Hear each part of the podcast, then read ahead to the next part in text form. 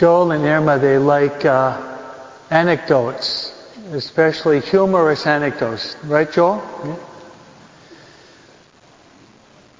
About six months ago, one of the men that works at our parish sent me a very interesting anecdote that I thought I'd share with both of you as well as the other couples here.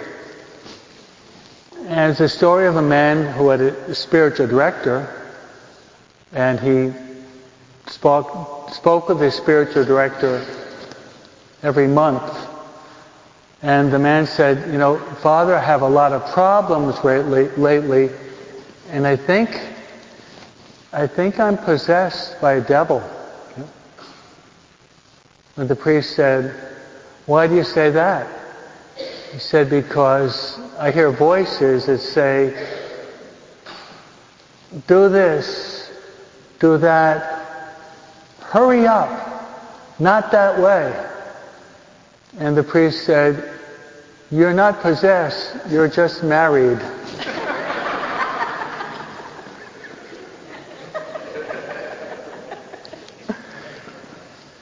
I thought Joel and Irma would like that one. But that's not Joel's case, right?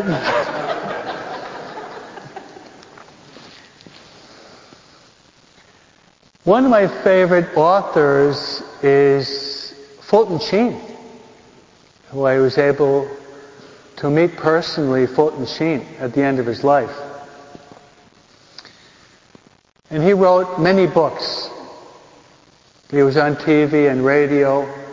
But he wrote a book for both of you. And the book is It Takes Three to Get Married. And that would be Joel, Irma, and Jesus Christ. Then I think both of you, as well as your children, would say that not that you're perfect, but you're trying to put Jesus in the very center of your life. So to you as well as the other married couples, as well as singles, some are not married yet. Hopefully we can get a couple of priests among your children for the oblates or for the diocesan priesthood because the harvest is rich, the laborers are few. The first thing you have to do is this. You have to pray, but also to pray together. Very important to pray together. I've heard macho men that say, I pray about myself, but I don't like to pray in the family. That's wrong. That's wrong. Pray personally. But Jesus said, where two, right, or more are gathered, I am. So there's power in community prayer, in prayer between husband and wife.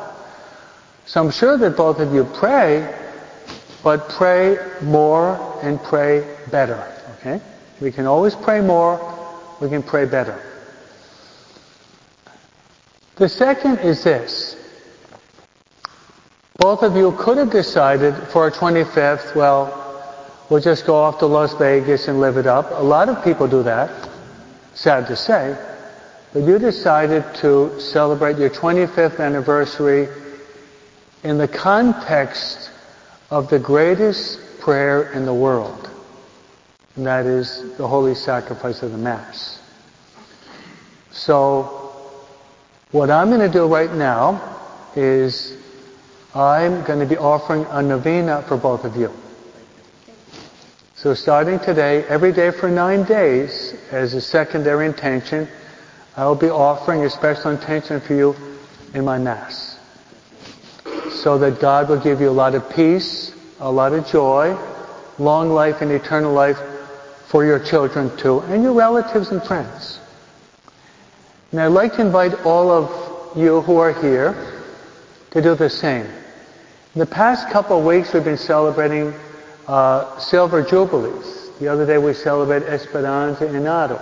Right before this, sorry we, we started a little bit late, but I just celebrated another 25th anniversary right before this. So how beautiful it is to see couples celebrating their, their silver jubilee. So we invite your friends, make a novena for them. Novena in Spanish, novena means nine days. So starting de- today, every day for nine days, pray for them. Maybe go to Mass or Rosary or at least three Hail Marys. How important is to pray for each other? I celebrated my silver jubilee, uh, maybe you were here, 11, almost 12 years ago. And it was a beautiful day. Father Larry gave an excellent homily at my my mass. My mom and dad were here. My dad was still living. My brothers and sisters. But you know the best gift that I received? I had a lot of economic gifts. But it was a little paper. And it said, for your 25 years, I've offered 25 masses. Love, Mom. Isn't that awesome? My mom had 25 masses offered for me. What a great grace that was that she was able to get 25 masses, masses offered for me, that I'd be able to live out my priesthood and religious life to the fullest. So invite all of your friends, go to the party afterward, but start the novena today. Amen? Another suggestion would be this. You have to learn, even though it's 25 years, you have to learn to say these very important words. I love you, I'm sorry, and I forgive you. Very important. The, fo- the foundation of the spiritual life is charity and humility, right? And you shouldn't be afraid, even though it's 25 years, to say, hey, Joel, I love you, you're the best. Irma, I love you, you're the best. We can sometimes forget these little social condiments that make the married life beautiful. Remember as a kid, my dad worked on Wall Street. So he would leave giving my mom a kiss. When he came home, he gave my mom a kiss. And I thought, why are they always kissing, you know? But really, that gave me security because I don't think it was just a gesture, but rather they loved each other. They loved each other. So keep growing in love for God and for each other. And when you make a mistake, the Bible says, don't let the sun go down on your anger. You have a disagreement, never go to bed angry. And I'll tell you one of the reasons why you have divorces is unresolved conflict. Okay? You hear that? Unresolved conflict. It ruins marriages. So we have to learn when we make a mistake to say, I'm sorry. Before becoming a priest, I studied a lot of literature. I like to quote Alexander Pope. He says, to err is human, to forgive is divine. Don't you love that? To err is human, to forgive is divine. Then I would also like to suggest this. Do you people know the best beauty parlor in the world? It's the confessional. Amen? That's the best beauty parlor in the world. It's a beauty parlor. By committing a sin, we're dirty. By going to confession, our souls become white as the snow. So get in the habit of hitting the confessional often. You come out white as the snow and you have this, in, this great interior peace. And last but not least, you chose one of the best days to celebrate your 25th. Were you married on the, I'm sorry, were you married on the 11th? Or the 14th? Today, if you don't know, is the feast day of Our Lady of Lourdes. What a beautiful feast day to celebrate. Our Lady of Lourdes, you know? So we have the Blessed Mother present with us. Know, we all have our, our physical aches and pains. Thanks be to God, Brianna's doing well after that little accident yesterday. Thanks be to God. Emma's got her problems now and then.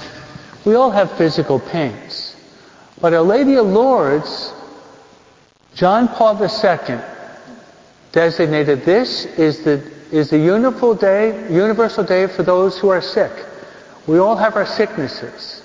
So when you have your aches and pains, your headaches, your, you know, your limping, whatever it might do, offer that to Mary to bring to Jesus and place it on the altar. If you can do that, your suffering has infinite value. So what a beautiful Mass, having three priests. You have a priest that travels several hundred miles, a deacon is several hundred miles to be with you. So what a beautiful day it is to have three priests and, three, and two deacons to be here praying for you. So I'm going to pray that all of you will have peace, joy, long life, and eternal life. Amen.